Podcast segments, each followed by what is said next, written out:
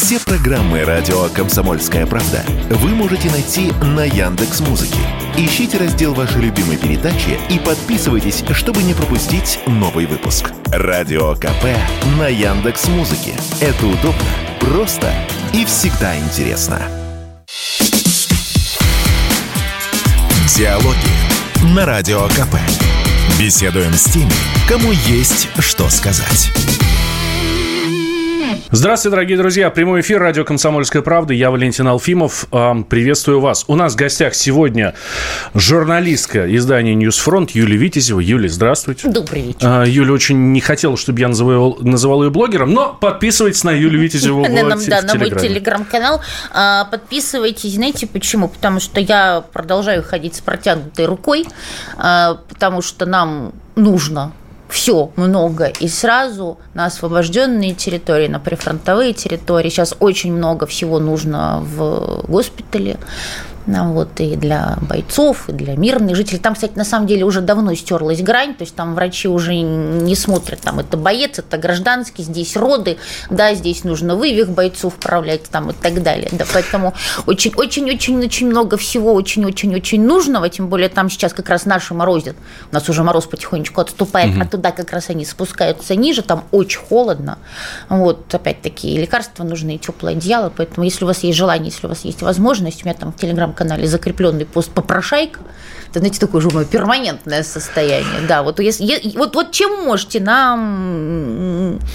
В общем, Вы знаете, я вам говорю, это та ситуация, когда даже 5 рублей, а бывает и такое. что- Реально помогают. Да, да. А, Об этом обязательно еще поговорим дальше. Давайте вот начнем с места в карьер, да. У нас буквально вот там за час до эфира сразу такие новости пришли совершенно удивительные, такие об- обескураживающие, что ли. А, Командующим объединенной группировкой войск в зоне спецоперации назначили Валерия Герасимова. Он же начальник генштаба. У него будут а, три заместителя. Это, собственно, бывший, теперь уже бывший командующий объединенной группировкой войск Сергей Суровикин. Еще главком сухопутными войсками генерал э, Олег Соляков и замначальника генштаба э, Алексей Ким. Э, Внимание, вопрос, Юль. А что говорят в... Ну, вы же там бываете, как у... Вы там намного чаще, чем у нас здесь в Москве, да, что говорят об этих людях, ну, в частности, вот о Герасимове, да, э, на фронте. А. Знаете, я, кстати, на фронте не бываю. Вот. Почему? Потому что меня туда просто не пускают. Я несколько раз туда рвалась, но мне сказали, вот сиди вот в Москве и занимайся чем, тем, тем, чем ты занимаешься. Я много говорю с ребятами, хожу в военные госпитали, там, навещаю ребят, там, там разные у нас есть нюансы. А, Вы знаете, я ни разу никого, ни, ни от кого из тех, кто лежит там на, на лечении, на реабилитации, я ни разу ни от кого из них не слышала критики руководства, высшего руководства наших вооруженных сил. Вот, вот, вот, вот вообще. Тем более, знаете, я хожу туда там не как журналист, не как блогер, я просто хожу вот как я, как человек, да, вот как вот русская женщина, которая, да, вот испытывает острую потребность вот по- помочь, позаботиться, хоть как-то там, да, вот скрасить их пребывание. Очень много говорим, очень разные люди есть. Да, с разным видением ситуации, с разным отношением к жизни. Но у них у всех, вот что их объединяет, они все свое состояние, даже те, у кого, да, вот, ну, уже нет ну, там, тех или иных конечностей, они рассматривают это как досадное недоразумение. Они все вот ждут того момента, когда можно будет, да, начать там, там протезирование и идти дальше. А, Понятное дело, что не на фронт. Да, но вот идти и быть полезным родине в составе вооруженных сил Российской Федерации. И ни разу ни от кого я не слышала критики. Подождите, подождите. Я открываю телеграм-каналы, а там все, вот все, кому не лень, этот заливает кровью, заваливает трупами, а этот там такой секой, а вот этот вот э, доказал свою состоятельность там-то, там-то. Ну, неужели э, люди, которые на самом деле воюют, а не только те, кто это обсуждает в телеграм-каналах, э, об этом ну, не, обс- ну, не обсуждают э, Тут поднялся галдеж и лай, и только старый попугай громко крикнул из ветвей «Жираф большой!» Ему видней. Хорошо, дальше тогда переходим. А, Мы договорились э, с Юлей, что эм, поговорим обязательно о людях. Это очень важно. А, то есть обстановка на фронтах, там кто куда чего, это, это без, безусловно, это важная тема, но а, еще важнее, конечно, поговорить о людях. Ну, вот, в частности, про Солидар, да, который а, вот только-только тоже вот сегодня стало известно, взяли наши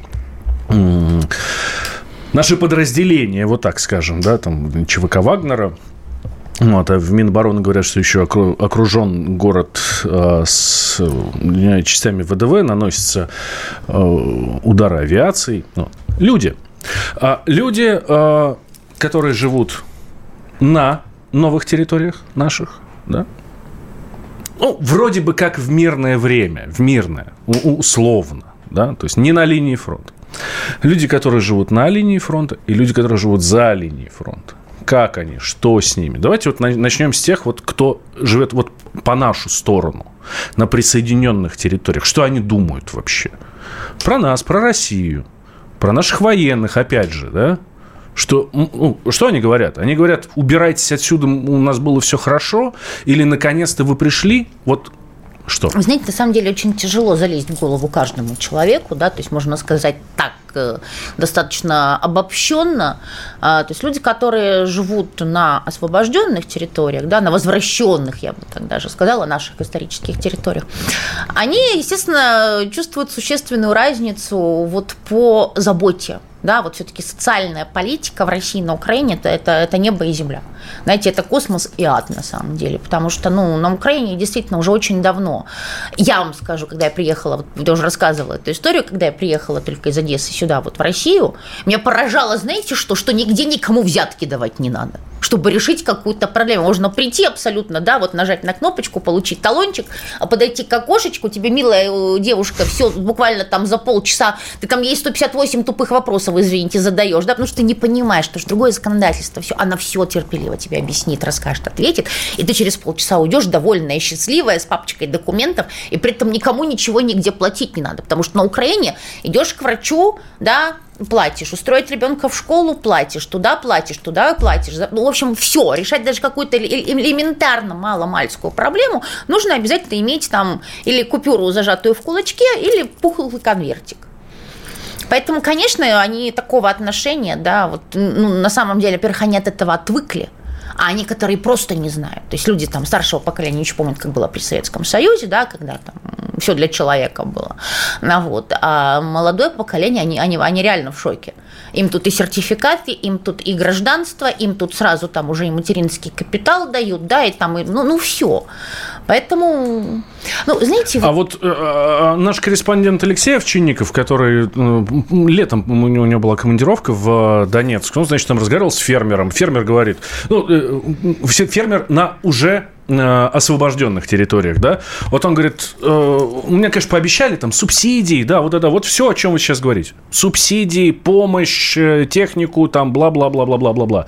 Все пообещали, но ничего не дают. А налоговая уже пришла. Ну, вы знаете, налоговые, налоги-то надо платить. На Украине-то с этим тоже как бы, да. Вот Крым очень долго, кстати, перестраивался, потому что в Крыму же тоже там хотели очень, ну, немногие как бы, да, но, скажем так, там, э, вот получить русский, русский паспорт, да, получить все права русского человека, получить все привилегии к этому прилагающиеся, но налоги не платить, да, э, строиться где, где, где, да, где душа, как говорится, прикажет, где глаз ляжет и так далее. То есть это тяжело, я понимаю. Но э, фермеру можно рассказать вот историю тех, кто остался на оккупированных Украиной территории. Там же весь урожай на ближайшие лет пять уже в собственности Соединенных Штатов Америки. Да, они там давали и субсидии, и технику, и семена, и все, но этот урожай весь их. Просто они заставляют пользоваться удобрениями. А, не только Монсанто, кстати, а это, да, оно дает там 3-4 урожая хороших. Монсанто – это компания. Это компания, да, которая эти вот ГМОшные все дела производит. То есть там 3-4 урожая, там прям вах, да, а потом все из почвы высасывается просто все. Это, кстати, мексиканцы могут рассказать страшные истории про, это, про эти удобрения. И потом все, даже вот благодатный украинский чернозем, ну хорошо, его хватит на 5-6 на лет. А потом все, это будет земля, там, там как ее там и потом не, уда, не удобряй, не орошай горькими слезами, а не вернешь ей уже ее былых качеств. Поэтому, ну, все будет. Ну, во-первых, знаете, вот это вот Да, это только в сказке по щучьему делению бывает, да, это там, или там это «везите сани и меня домой сами». Так не бывает. Поэтому, да, налог, и налоговая будет приходить, и э, пожарная инспекция, да, и кто там у нас еще там регулярно любит приходить, ну, потому что так должно быть, потому что это на Украине, да, можно было опять-таки все порешать пойти там конвертик отнести, да, тебе там, там эффективное банкротство сделают и еще что-то, а ты себе будешь продолжать зарабатывать в черную. Да, и платить людям зарплату. Все, теперь не получается. А теперь такого, нет. Да? А потому что правовое, вот этим и отличается Украина от России. У нас правовое государство, и очень тяжело некоторым будет перестраиваться, особенно тем, кто весь свой бизнес строил вот по зарплата в конверте, да, тут мы платим минимальные налоги, да, тут мы показываем минимальную прибыль и так далее далее, и так далее. Еще раз повторюсь, российский паспорт – это не только права, это еще и обязанности. И это основа любого правового Но они понимают, что это еще обязанности? Не все. Не все, не все пока еще. То есть я же говорю, то есть вот процесс э, адаптации, он у некоторых достаточно долгий будет. Еще раз говорю, в Крыму до сих пор есть персонажи, которые до сих пор вот, вот они хотят обратно на Украину, вот потому что на Украине можно было вот, вот заниматься там рейдерским захватом, например, да, там нахалстроем и так далее. А сейчас все этого уже не получится, потому что и это нужно понимать. Это нужно понимать всем тем, кто собирается э, ну, пусть даже несколько отдаленной да, перспективе, но становиться гражданином Российской Федерации. Еще раз говорю, то есть Россия, да. Э, хорошо, Юль, делаем сейчас небольшой перерыв, сразу после продолжим. Я напомню, что у нас в гостях журналист э, Юлия Витязева. Никуда не переключайтесь. Диалоги на Радио КП. Беседуем с теми, кому есть что сказать. Так и есть. И сегодня есть что сказать Юлии Витязевой, журналистке. Напоминаю, подписывайтесь на Юлин телеграм-канал. Мы про людей говорим, про людей, которые живут на новых территориях. В первую очередь, конечно, про тех, кто живет на освобожденных территориях. Да? Плюс, соответственно, те, кто живут на линии фронта. Фронт постоянно меняется, да, ну вот. Ну э, все равно, вы знаете, да. тот же Донецк, он, да, он все, он вроде бы как и не на линии фронта, но до него достреливают и простреливают регулярно. К сожалению, да, мы это видим каждый день по сводкам. 7, 10, 15 ракет прилетает в Донецк. Это, конечно, ужас, ужас совершенный. Причем бьют по жилым кварталам, по рынкам. Ну, в общем, мы все это, конечно, к огромному сожалению, хорошо знаем. И те, кто... И еще, соответственно, групп людей, которые живут там, за линией фронта. Вот, об этом тоже обязательно поговорим. На линии фронта. Вот взяли Солидар. А, гор, ну, судя по видео, судя по а там уже там одни руины. Ничего. Там руины. Да. Но при этом, насколько я понимаю, туда далеко не все уехали. Ну, не далеко не все, но не все. Есть люди. Да. Там, там, там я есть мирные люди, они там живут. конечно, тому, что никто, собственно говоря, так понимаю, эвакуацией не занимался, хотя то, что бои будут за Солидар и за вот Бахмут, он же Артемовск, было понятно очень давно. Ну, ну, я понимаю, что есть люди, которых, допустим, да, вот что-то держит. Есть, когда вот, допустим, лежачие больные, да, mm-hmm. но их, ну, вообще. То есть это ладно. Да, это, это еще можно понять. Но там, смотрю, дети. Да, вот был Новый год, они рассказывали, они так радовались, гордились тем, что вот украинские военные привезли какие-то детские подарки туда. Угу. Если честно, знаете, вот для меня э, я была в шоке. Как это так? Да и даже если мама там против, там взяли в охапку маму, взяли ребенка и вывезли оттуда, вы что? Это, это, это, это же ад. Почему они там ну, остаются? Ну, потому что для них, э, для украинские военные этому не, скажем так, не препятствуют, потому что для них это живой щит. Да? А люди, ну, вот знаете, есть у людей такая психология, вот это мой дом, вот это моя квартира, вот этот бабушкин вот шифонерчик, да, а это тут дедушкино кресло, вот это все, и я это не брошу, и вот лучше я здесь умру, чем вот останусь. Мы очень часто сталкивались с такими историями, когда нужно было вывозить, а вот в чем вопрос стоял, ну, даже не сколько там о родителях, сколько о безопасности ребенка, которому нужно было и лечение здесь, да, и а, особенности там развития, да, ну, ну они просто ну, категорически, да, чтобы ребенок, ну, потому что могут усугубиться всякие разные заболевания. А мама нет, вы что? Это же, говорит, нет бабушки квартира осталась. Но это что-то психологическое. И конечно, психологи должны с этим работать, но когда нет времени на это. То есть надо просто в наглую забирать и увозить. Почему Украина этим не занималась? А почему Украина не вывозила людей из, э, из Мариуполя? Ну вот почему? Вместо того, чтобы призывать всех эвакуироваться, они тогда говорили, ничего страшного, сейчас там через три дня мы все отобьем и всех от. Ну, то есть это, созна... во-первых, э, наплевательское отношение к людям. Абсолютно наплевательское. А во-вторых, э, да, им выгодно, чтобы были гражданские. Они потом говорят, вот видите, видите, они сегодня выложили фотографию а, ну, из Артемовска.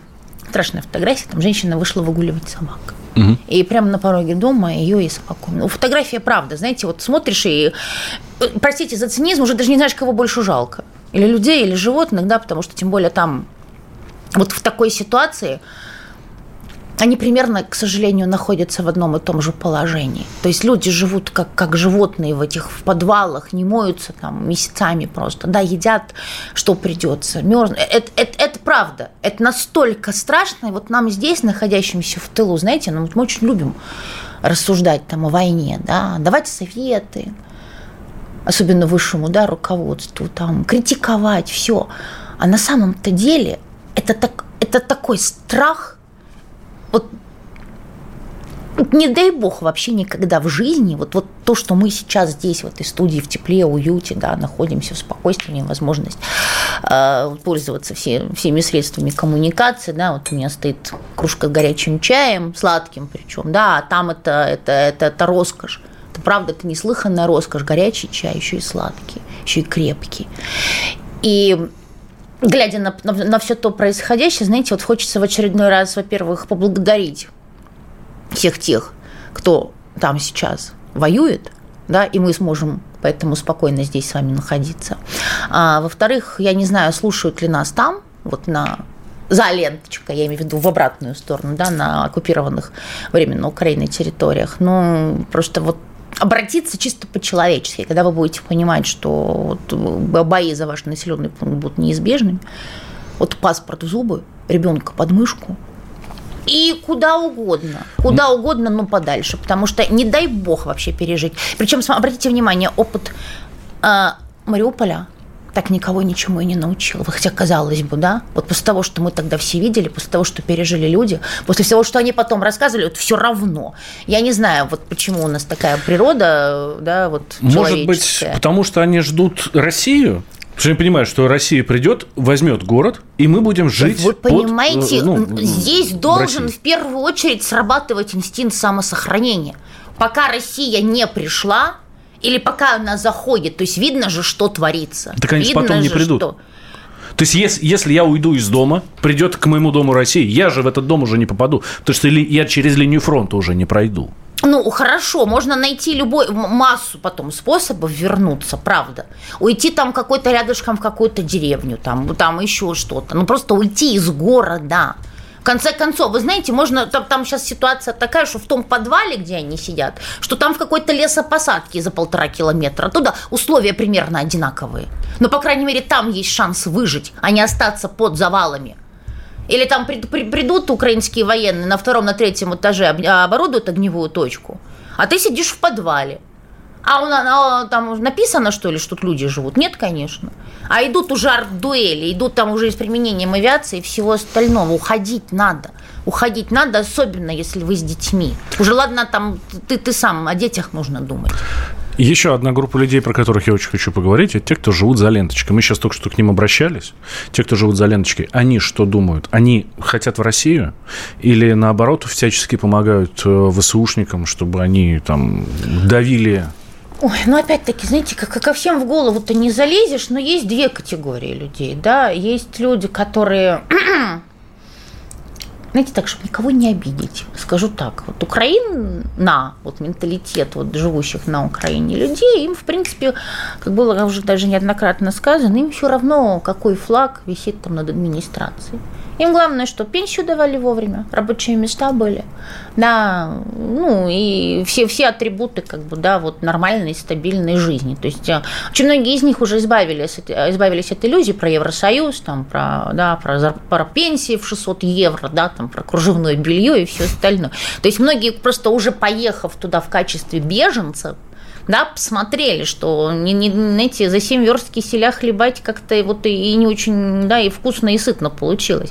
Потому что одно дело, когда ты приезжаешь э, в какую-либо страну, как турист, на неделю, на 10 дней, на 2 недели, да, и там при этом ты весь год откладывал деньги, да, ты себе ни в чем не отказываешь, у тебя развлечения, завтраки, обед, ужин, и все включено. Другое. А другое дело, когда ты там живешь, и когда тебе нужно зарабатывать, да, и когда ты понимаешь... Не путайте туризм с миграцией. Да, и когда ты понимаешь, что отношение к тебе, одно дело, когда ты туристы, да, там, и ссоришь деньгами, тебе все кланяются, да, и там двери тебе распахивают, и это, и это, то, а другое дело, когда ты иждивенец, и на тебя смотрят соответствующим образом. А тем более украинский менталитет, ну, что греха таить-то, да, могут себя проявить, причем не с самой лучшей стороны, причем сразу. И плюс э, еще одна история. То есть украинцы всегда гордились тем, что вот у нас хорошее образование. Угу. А мы тут все английский знаем. Хотя, в принципе, на сегодняшний день знание одного языка – это уже ничего. То есть для тебя, ну, для конкурентного преимущества нужно как минимум два. И желательно, чтобы один из них был китайский. Ну вот. Тут они приехали со своими дипломами, со своим английским. Да, а я говорит, ну что? Ну, вон хотите, можете курьером работать там или сортировщиком куда-нибудь идти, да, ну там вот скоро сезон клубники. Они говорят, а как? У меня два образования, у меня там степень, там, да, это там, там MBA, там MBA, MBA и так далее, да. Им говорят, ну что, у нас тут таких, как вы знаете, сколько? Пруд пруди пруд пруди. Поэтому ради вас мы ничего не будем, да, вот хотите еще раз, вот вам, пожалуйста, там, да, зарплата там такая-то, да, работа такая-то. Не устраивает? До свидания. Вот и все. Поэтому я же говорю, а, тут, понимаете, не надо, как говорится, очаровываться, да, и обольщаться. Я очень хорошо знаю своих бывших знаете, не могу сказать соотечественников, потому что все-таки родилась я в Советском Союзе.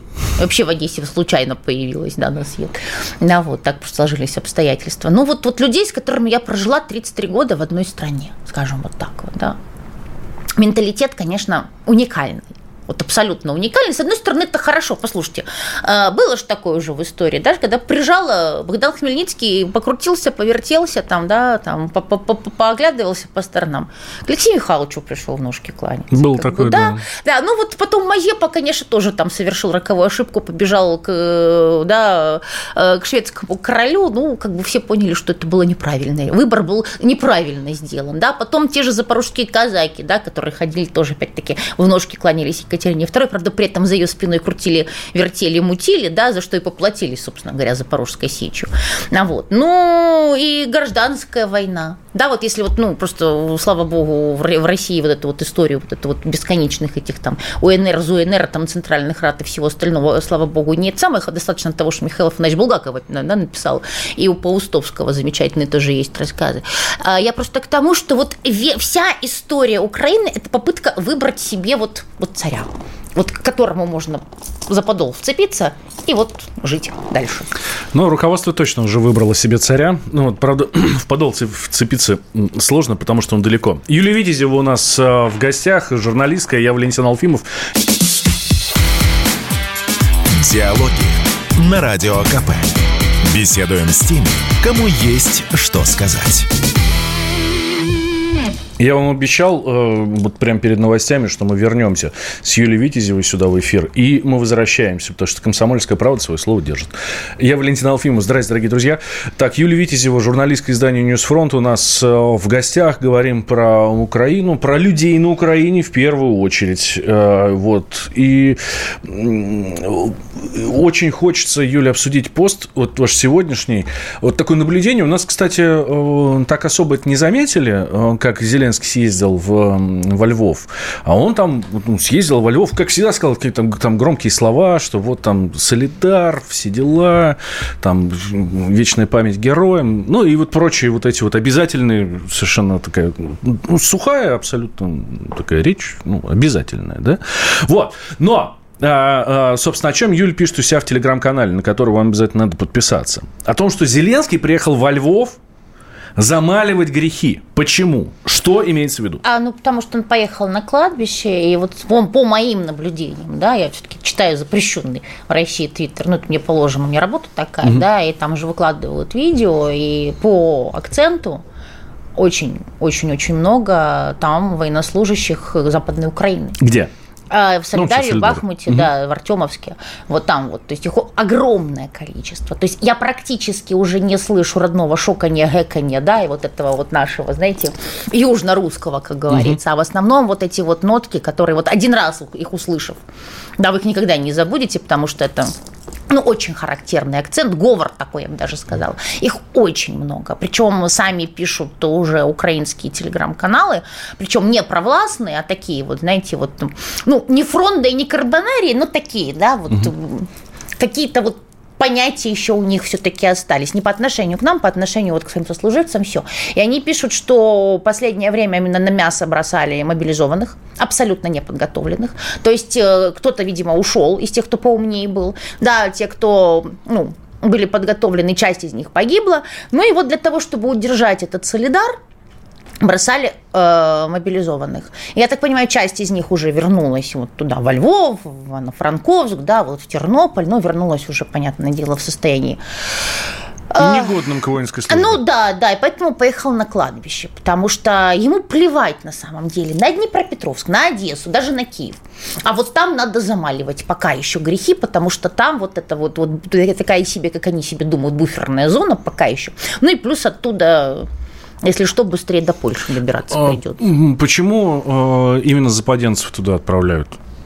Потому что остальные уже закончились. А остальные закончились, потому что их не трогали очень долго.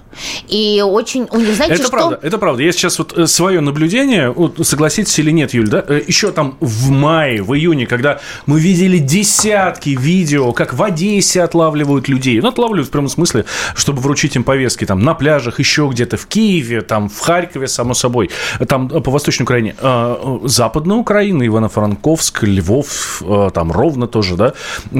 Там никто даже не замечал. И только этого. на Западной Украине тетки выходят и отбивают своих мужиков. Причем угу. толпой. Я в Одессе такого ни одного видео из Одессы не видела. Ни из Днепропетровска, ни из Одессы. Ни А там тетки вот выходят, знаете, такое вот, извините, ну, за сравнение, но курятник, да? И все и смотрю, там эти уже попятились, попятились, попятились. Они за своих вот, вот они отбивают своих, знаете, на самом деле это очень ценное качество, которому нам надо, кстати, поучиться. Мы, если что, тут готовы при, при малейшем поводе, да, малейшем, друг другу глаза повыцарапывать. А у них за вот это, знаете, вот эта клановость такая. Они за своих, неважно, что мы только что ругались, да, это свой. И он сейчас в опасности. И вот они выходят защищать. Вот поэтому как бы до последнего. Ну, все-таки э, да, воевать кому-то нужно, то есть, видимо, нашли способ их отлавливать, причем, я так понимаю, что действительно до последнего держали, да, где-то там вот в казармах, и только вот недавно их отправили туда на фронт, но что меня больше всего, конечно, сегодня поразило – было в понедельник обращение Зеленского, ну, опять-таки, тоже приходится каждый вечер это вот хотя бы там в полглаза читать и слушать, и он тогда сказал, говорит, что я, говорит, там, вечная память защитникам Солидара, они для нас выиграли бесценное время. Mm-hmm. Я еще подумала, думаю, а, а что же он такого, вот для чего ему это время нужно было? Почему-то была сначала мысль о том, что под, ну, под принятие американского военного бюджета, да, ну, чтобы там вот какие, ну, хоть какие-то успехи у них, все казалось еще гораздо хуже чем я думала. Ну, это вчерашний золотой глобус. То есть ему надо было вчера выйти, вот, вот, вот по, по, слава богу, по видеосвязи, да, не, не явиться лично, вот на церемонию вручения этой вот кинопремии, рассказать всем о том, что Украина обязательно победит. То есть в это же самое время там в Солидаре просто уже, знаете, это, это даже уже не мясорубка, это я не знаю, что это. Знаете, как в клипе у Пинфлоя, да, когда они там падали в эту мясорубку. Вот вот. Там примерно то же самое происходило. Вот ему нужны были эти сутки. Да, серьезно, для того, чтобы выйти на премию «Золотой глобус»? А, да, я в этом даже не сомневаюсь. А вы помните, как он Азов сталь требовал не сдавать? Для чего? Для того, что вот эти вот придурки в розовой панамке в Равиде выиграли. Он актер. Он актер. Вот, вот это вот натура лицедейская. Знаете, вот есть такие люди. Вот они по натуре. Актеры. Поэтому поляки и там литовцы, по-моему, пообещали танков, э, что-то еще. Вот сейчас вот прям совсем последний, да, да, да, последний новость. Ну, знаете, я вспомнила сирийскую компанию, леопарды вполне себе хорошо горят. Об этом, да, и Саша Коц даже писал, на наш военкор. Тут э, на самом деле, да, то есть, понимаете, нет универсального оружия. Вот я всегда говорю, нет золотой таблетки, которую вы выпьете, да, и сразу станете там молодым, красивым, здоровым и счастливым, а главное умным. Так и нет универсального оружия. То есть есть как, у каждого есть какое-то свое преимущество, какие-то свои недостатки. Но самое главное, к любой железяке должен прилагаться кто? Человек. А у Украины с этим достаточно большие проблемы, я так чувствую, в ближайшее время точно начнутся. Ну, а, и что они тогда сделают? Наберут э, всяких там иностранцев? Не, ну Их иностранные, так полно, там, мы да, так знаем. Ну, знаете, честно говоря, не знаю, посмотрим. Ну, почему? Можно начать там призывной возраст опустить там ниже. Угу. Да, начать там призывать мужчин старше там 60 лет и младше там 17. Кстати, такие ухищрения вот в, в разных войнах, да, ну вот, да, да. И коллег призывали уже, когда совсем от безысходности, да, уже нечего было делать. Тут понимаете, в чем дело? Вот Украина всегда декларирует, что вот она вот так, вот она вот так, она, да, вот, вот заботится о людях. Но просто когда ты заботишься о людях, все-таки в первую очередь ты об этих людях думаешь, да, а не выторговываешь себе сутки. Я не знаю, какое количество людей там погибло вот с украинской стороны. А сейчас как они раз говорят, они говорят, что они уже, они уже говорят, даже вот а, американский военный, украинский военный, господи, дал интервью CNN, он говорит, что никто не считает. Он говорит, мы даже не нас приезжают новенькие, мы даже позывные не запоминаем. То есть, понимаете, да, вот, вот, вот такие вот какие-то вот фразы, которые... Это страшно. Это правда страшно. При этом эти же самые люди осуждали нас, когда мы отошли от Херсона, да, почему? Потому что у нас в приоритете было сохранение жизни. Мы забрали людей оттуда. Мы эвакуировали вот всех. Эвакуировали мирное население. И стар, и млад, да, да всех. Я знаю, там же даже действительно вот истории были, когда действительно брали в охапку. Бабушка, поехали, да, вернешься. Вот. И плюс мы сохранили жизни нашему, нашим военнослужащим, что тоже важно это значит, что государство заботится. Причем при этом все прекрасно знали, какие репутационные потери будут при этом. Но Главное – сохранить человеческие жизни. Плевать там, что там срачи начались, да, бесконечно до сих пор, кстати, продолжаются. А Украина себе главное – битва за Херсон. Я так это люблю у них. Битва за Киев, а битва за Херсон. Потом за что-то еще у них битва, оказывается. Ну, была. сейчас битва за Солидар была, Нет, сейчас это будет битва, битва за Нет, за Солидар таки битва. Таки битва. Но когда мы, извините, отошли от Херсона, они зашли на наши на, на освобожденные от нас, как говорится, да, вот тут э, населенный пункт пустой. И говорят, это битва была. А, ну ладно, битва. Не, ну вы же понимаете, да, казаться, а не быть. Вот. Вот две большие разницы между ними и нами. Ну, вот что касается, не знаю, преподнесения своих успехов это или да, даже неуспехов, это они умеют. Это ну, да. согласитесь, Слушайте, ну... этого не хватает нашим. Вы знаете, да. Пиар, пиар, хорошего пиар-сопровождения нашим тоже кстати, не хватает. Я очень часто об этом думаю. Вот листаю тот же Твиттер, украинский сегмент, да, во-первых, они все практически там перешли на английский. Ну, в лучшем случае там, там вот руководители, там типа там, там род Зеленского Подоляк, потом Кулеба, сам Зеленский, они в лучшем случае пишут, э, дублируют. То есть твит на украинском и твит на английском. Да, то есть они все ну, их выдрессировали. В это было вложено огромное количество денег. Все-таки надо признать, что американцы, конечно, в пиар умеют очень хорошо. Да, и вот эти вот, э, то есть понятное дело, что часть этих навыков, да, они вот перенесли на Украину, причем эм, ну, просто научили, как это нужно сделать. У них даже самое вот маломальское, да, вот что-то там, у них там, я не знаю, там граната взорвалась. Они умеют это преподнести так, как будто бы, я не знаю, там Йеллоустоун рванул, понимаете? Вот. Или там э, какое-то хорошее, доброе дело кто-то сделал. Опять-таки, они... Мы обычно... Ой, да, мы обычно, у нас вот, вот наше, знаете, вот в нашем менталитете, что есть вот не очень хорошее. Мы абсолютно спокойно переступаем через хорошие новости, да, но при этом неделями мусолим новости плохие. Да, вот, вот, вот, ну вот я не понимаю, почему. У нас, если на самом деле посмотреть и полистать ленту, вы на э, одну хорошую новость придется десяток новостей чего? Негативных. Вот нам надо от этого отвыкать. хотя бы, знаете, как вот опять-таки, э, на публику, что называется, да, уметь преподносить себя, свои достижения и свои хорошие Просто мы хвастаться не умеем, это у нас в национальном, национальном характере. Юлия Витязева, журналистка у нас в гостях. Диалоги на Радио КП. Беседуем с теми, кому есть что сказать. Сегодня Э, Возвращаемся в эфир радио «Комсомольская правда». Я Валентин Алфимов, рядом со мной журналистка Юлия Витязева. Юль, э, вы одесситка. Да. Одесса русский город? Да, разумеется. До сих пор? Не знаю. Даже без Екатерины? А, ну, вы понимаете, наличие тех или иных памятников не делает, да, город там русским, украинским, китайским, не знаю. Просто тем более с памятники Екатерине, это нужно понимать, это же не, не первое его, да, воплощение, и не первый его снос. То есть изначально-то памятник был, Потом его снесли. Ну, его снесли при советской власти. Да, 20, туда поставили, там, там сначала был Карл Маркс, потом там был Серп Молот, а потом там были потемкинцы. Угу. Ну, утюг называли в народе, потому что он был громоздкий, такой тяжеленный. Вот, и временами иногда даже очень, знаете, в темноте страшным казался. Потом опять поставили Екатерину. Понимаете? В 2008 э, году, по-моему.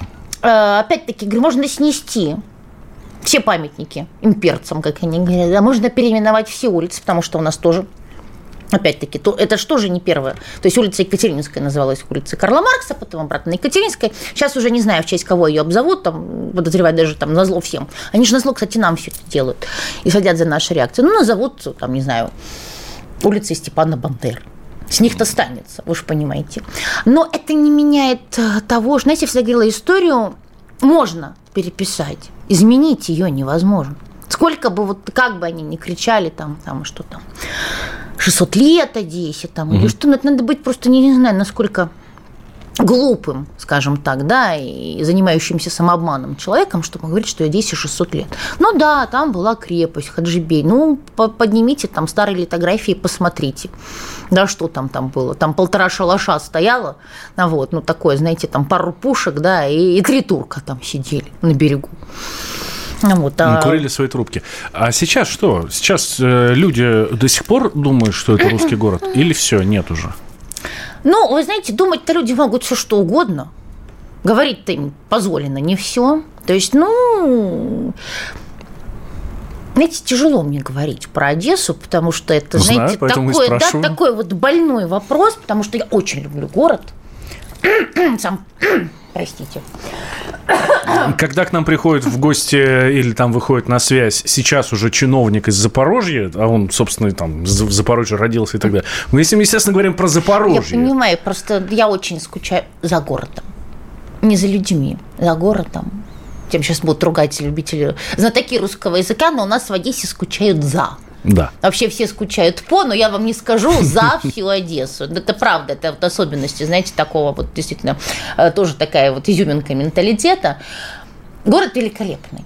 Город потрясающий, конечно, очень красивый. Его даже вот не испортили там какие-то новострои, да, новоделы и так далее. Там, когда выходишь из самолета, первое, что ты ощущаешь, действительно, этот воздух потрясающий такой, да, вот соленый, пахнущий там мидиями, да, э, водорослями, детством, морем, солнцем. А, люди, конечно, поменялся состав. Ну, потому что одни понаехали, а другие понауехали. Угу. То есть, вернее, сначала понауехали, а потом другие понаехали.